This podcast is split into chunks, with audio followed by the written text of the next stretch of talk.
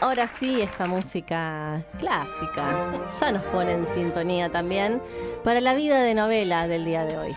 ¿De quién es, por favor? Que lo diga. Así es, compañeras y Yo compañeros. no vi el jueves pasado esa botella que habían prometido. Mm, Yo tampoco. La verdad. Silencio estampa. Sí, y se hace el tonto, ¿viste? No Sí, responde, nada. hace como de. "Are- you talking to me? La vida de novela que trajimos para el día de hoy eh, es, eh, como decíamos en el principio del programa, Sí. eh, para mí el mejor escritor argentino de que ha dado la historia de nuestra literatura. Para mí, obviamente, esto es totalmente personal. Estamos hablando de Compite con Conti para mí, ¿eh? Mm, con para mí no. Nah, igual mentira, pobre. O sea, sí, a mí me Eh. encanta, pero. Bueno, estamos hablando del señor Roberto Arlt. Bravo, bravo, bravo. Sí. Lo traemos eh, aquí a, la- a nuestra mesa de trabajo en esta oportunidad también porque se han cumplido hace muy poquitos días, si no me equivoco, el lunes, si no hago mal los cálculos, el 26 de julio, eh, aniversario de, su muerte, digamos, de su paso a la inmortalidad, que fue el 26 de julio de 1942. Empezaremos por el final en esta ocasión. Eh, fecha emblemática, ¿no? 26 de julio, porque también falleció la jefa espiritual de la nación, la banderada de los humildes, Eva Duarte. Eh, también es más conocida la fecha por eso. También los radicales recuerdan que, que fue la, la revolución del parque, allí Ajá. en el año 1890, cuando los radicales eran, eran casi que de izquierda, progresistas, podría decirse lejos y hace tiempo. que tomaban ¡Vivos! las armas para cambiar el, el sistema político del país. Bueno, fue un 26 de julio también de Ajá. 1890, entonces tenemos efeméride para los radicales, efeméride para, Para los peronistas. los peronistas Qué demagogo Y- esta columna. y Para eh, todos. Efeméride para todos. exactamente. Y bueno, la efeméride de Roberto Al que muchos lo han catalogado de anarquista. Eh, Aunque- Bueno, eh, tiene ahí cita a Bakunin. Sí, sí. una crónica sobre el fusilamiento de De Severino. Severino, de Giovanni Sí, que hablábamos sí. el otro día justo en la librería, no me acuerdo. a- Conmigo. Con el pela, sí, sí, pero no me acuerdo a cuento de qué salió el tema. Ah, esas con un cosas. con Pachín, por le el mandamos saludos. Ah, mira, no. Que no, por, Yo por- iba a decir por el CB de, de Ocupas. Vieron que el perro se llama Severino. Ah, por mirá, Severino de está muy metida con Ya la terminamos, acá ya la terminamos. Ah, bien, ya está. Pasamos a otro tema. Eh, bueno, entonces Roberto Art, obviamente hay un montón de, de cosas escritas y dichas eh, sobre él. Yo para este para esta columna me serví del perfil biográfico que, que realizó Leila Guerriero, a quien la, le estoy robando muchísimo ¿no? últimamente. Pero la citas. La citas, por supuesto, es siempre. Y además de distintos libros. En este caso, el libro Plano Americano. Porque después a veces agarro cosas de otros libros donde Leila es compiladora.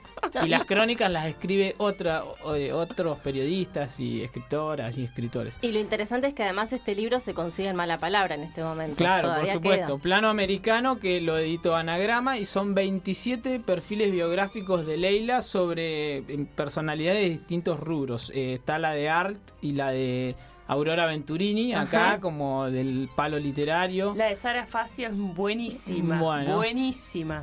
Bien, fotógrafa, ¿verdad? Sí, Entre otras de- cosas. Sí, sí. Bueno, eh, librazo el de Leila. Eh, bueno, hay un perfil biográfico de Roberto Art acá, donde ella hace mucho hincapié en una cosa, que es eh, la construcción de, de la vida de novela de Art. No es como Dostoyevsky, que por ahí Siberia, Frío o algún otro que terminó en la guerra o en un campo de concentración. Su vida no es tan novelesca en ese sentido, sino que es novelesca en, en la construcción que él mismo hace de su biografía como una ficción. Ajá. Es, eh, Interesante. es misteriosa porque él siempre se encargó de, de confundir con su propia biografía. Por ejemplo, se tiene tres fechas de nacimiento, el 2, el 7 o el 26 de abril de 1900, del año 1900.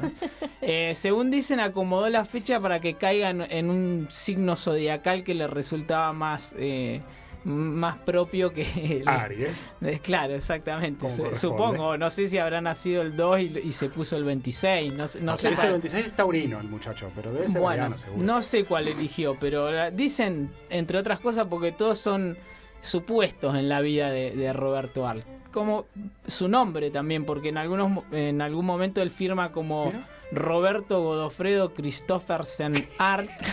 Eh, en otra firma como Roberto Emilio Godofredo Art, en otro como simplemente Roberto Art o Roberto Christoffersen. Christoffersen.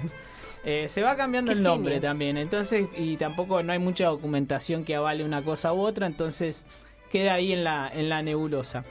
Eh, él es hijo de, de padres extranjeros, prusiano su padre y, nacida en Trieste, en, en el entonces imperio austrohúngaro la madre. Eh, inmigrantes pobres de la Buenos Aires de principios del siglo XX y fines del siglo XIX. Muy pobres, vivían eh, bastante así en conventillos y, y en ambientes. El, el padre tenía trabajos esporádicos, era eh, tipo trabajador golondrina, por ahí se iba tres meses a laburar a, misiones en la cosecha. Eh, cuestión que mm, al pequeño Roberto tenía que salir a laburar desde muy chico y además eh, él mismo cuenta que hacía, desde chico leía mucho y escribía novelas de aventuras y cuentos y cosas así. Y por ejemplo pedía libros prestados en bibliotecas o librerías y después de leerlos los vendía para comprar cigarrillos, por ejemplo. así esas cosas, que a nosotros los libreros no nos gustan que hagan, pero, pero era gracioso. Pero que nos causan gracia Sí.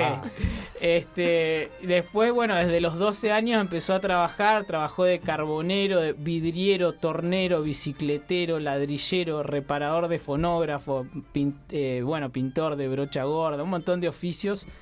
Y que él mismo decía, de los 15 a los 20 practiqué todos los oficios. Me echaron por inútil de todas partes. Eh, bueno, después tenía una mm, pésima relación con su padre que le, le pegaba eh, y en una de hecho en un capítulo de, de Los Siete Locos que él pone en, en- en voz de Erdosain del protagonista que tiene mucho de Roberto Art eh, que su padre le decía mañana te pegaré y entonces él estaba toda ese- esa tarde y esa noche no podía dormir porque Ay, sabía no. que aparte el padre cumplía. Entonces que lo agarraba a mitad de la noche, lo despertaba y le dice, ahora es el momento. Y, y lo, y lo Ay, fajaba. no. Re perverso el viejo. Tremendo. Sí. Eso es, es tortura. Es una tortura psicológica y luego física. Claro. Sí, eh, así dice que cuando murió el padre se quedó dormido en el velorio, eh, medio a propósito, y le, lo despertaron y dijo como, bueno, eh, no tengo nada que, llorar acá, una cosa así. Bueno, esa es la relación con su padre, no era buena para nada. Este, a los 16 años lo echó de la casa, de hecho, el padre, o él se fue, no se sabe bien, pero ya a los 16 empezó a vagar por Buenos Aires, la ciudad que, en la que siempre que tan bien retrató la Buenos Aires de, de- de la década del 10, del 20, del 30. Eh, a los 18 años publicó su primer libro en una revista, después en el 19 eh, otro, otro cuentito, así publicaba algunas cosas. Muy desde él, obviamente, no, no te, te- decía que no había terminado la primaria, lo cual sí se demostró después que era falso porque hay documentación que indica que sí terminó la primaria, pero él decía que no. Eh, bueno, pero siempre estuvo ahí en la marginalidad, no, no estaba insertado en el ambiente intelectual de Buenos Aires, ni mucho todo. menos. Sabía Sí. cómo insertarse, Sí, digamos, era-. Claro, exacto, se construyó su propio personaje. En 1920 lo mandaron a Córdoba a hacer el servicio militar y ahí se, eh, se casó con Carmen Anti- Antinucci y tuvo su primera hija, Mirta Electra. Él le quería poner Electra y, y- y la madre le quería poner Mirta. Ah. Y él le dijo, te llamarás Electra y vengarás a tu padre, como en el mito griego. Así le, le decía a la pobre niña. Eh, después, eh, bueno, de Córdoba vuelven a Buenos Aires. Ahí conoce a Ricardo Huiraldes, el escritor de Don Segundo Sombra, uno de los escritores más reconocidos de la época, y empieza a ser su secretario personal. Entonces ahí sí empieza a, tener, a codearse un poco más con el ambiente. En 1926 publica El juguete rabioso, No Eh, un novelaza, que Novelaza. nadie se la quería publicar y lo logró a través de un concurso. Se presentó un concurso de editorial latina que lo ganó y ahí se lo, se lo publicaron. En 1927 entró a laburar en el diario Crítica, que era de Natalio Botana. Y la anécdota divertida ahí es que Natalio Botana le dijo, bueno, vos qué sabés hacer, flaco. Eh, y bueno, escribo, dice, bueno, escribiste algo. Eh, ¿Sobre qué? Dice, escribí sobre Dios. Y Roberto dice, ¿a favor o en contra? Estás contratado. este, después ahí escribió crónicas policiales en Diario Crítica. Y después en el 28 pasó a Diario El Mundo, donde publicó sus famosas Aguafuertes, que se calcula que publicó más de, más de 2.000 Aguafuertes, porque era una por día. Así que, eh, y desde- publicó desde ahí hasta que murió en 1942 todos los días. Eso lo convirtió en un tipo hiper famoso. En, en- era, en la época era la, eh, la gente compraba el diario Crítica para leer la columna de, de Art, básicamente. Sí, que además hizo fuertes porteñas, pero carioca, de vasca, no sé, de, todos lados. Claro, sí, cuando se empezó a aburrir sí, o a quedar sin tema, eh, lo empezaban a mandar a, a, a viajar para escribir Sí. de, de Uruguay, de Brasil, de Chile, de España, de todos lados, para que se motive con otras temáticas, pues de Buenos Aires ya había dicho todo. Prácticamente. Eh, bueno, en 1929 publicó Los Siete Locos, que es su gran novela, que tuvo un gran éxito de crítica y de público. No así la segunda parte que salió en 1931, que es eh, Los lanzallamas, ya no tuvo tan buena crítica y El amor brujo, que es su tercera novela que publicó eh, ahí nomás en 1932, eh, directamente no la leyó nadie y las pocas críticas que tuvo fueron muy malas. Eh, de hecho, no, no, es tan, no es tan buena, hay que decirlo, como las otras dos que son geniales. Eh, para mí Los Siete Locos y Los Lanzallamas, que en realidad es una novela en dos partes, Claro. eh, es una genialidad total y absoluta. Después publicó algunos cuentos, eh, en el 1933 El Jorobadito y otros cuentos. Antes, en el 32, estrenó su primera obra de teatro, 300 millones, en el Teatro del Pueblo. Después, a partir de ahí se dedicó básicamente al teatro, a publicar obras de teatro y bueno, continuaba con, con el tema de, de las aguas fuertes. Y alguno también publicó El criador de, de gorila ya en, lo- en su última época, en 1941, que es un, son unos cuentos que transcurren en Marruecos, en el norte de África, donde estuvo casualmente por, eh, para el dia- viajando por ahí para el diario El Mundo. Eh, y de ahí sacó, eh, son unos cuentos que no tienen nada que ver con, con sus cuentos anteriores, cambian mucho el escenario, son más tipos fantásticos. Está muy bueno porque cambia totalmente el estilo, e igual están muy buenos los cuentos. Eh, dice Abelardo Castillo que, que es una lástima que se murió tan joven porque hu- hubiese habido un art más de escritor de cuentos fantásticos muy bueno y también que según Abelardo Castillo hubiese sido el mejor dramaturgo argentino si también hubiese desarrollado esa parte. Eh, antes de, poco antes de morir, murió su primera esposa de tuberculosis. Él se casó con otra, eh, con otra mujer, Elizabeth Mary Shane, y eh, con la que tuvo un hijo que no llegó a conocer porque, mm, porque justamente Art murió el 26 de julio de 1942 de un ataque al corazón. Fumaba tres atados de cigarrillos por día. No sabía que había muerto así. Se, se tomaba baldes y baldes de café. eh, y bueno, vivía así como loco. Claro. Y eh, además em, hay un cuento muy interesante de Álvaro Avós que está en el libro La Baraja 13 que cuenta justamente los últimos días de Art. eh, y dice que sus últimas palabras fueron ¿qué hora es?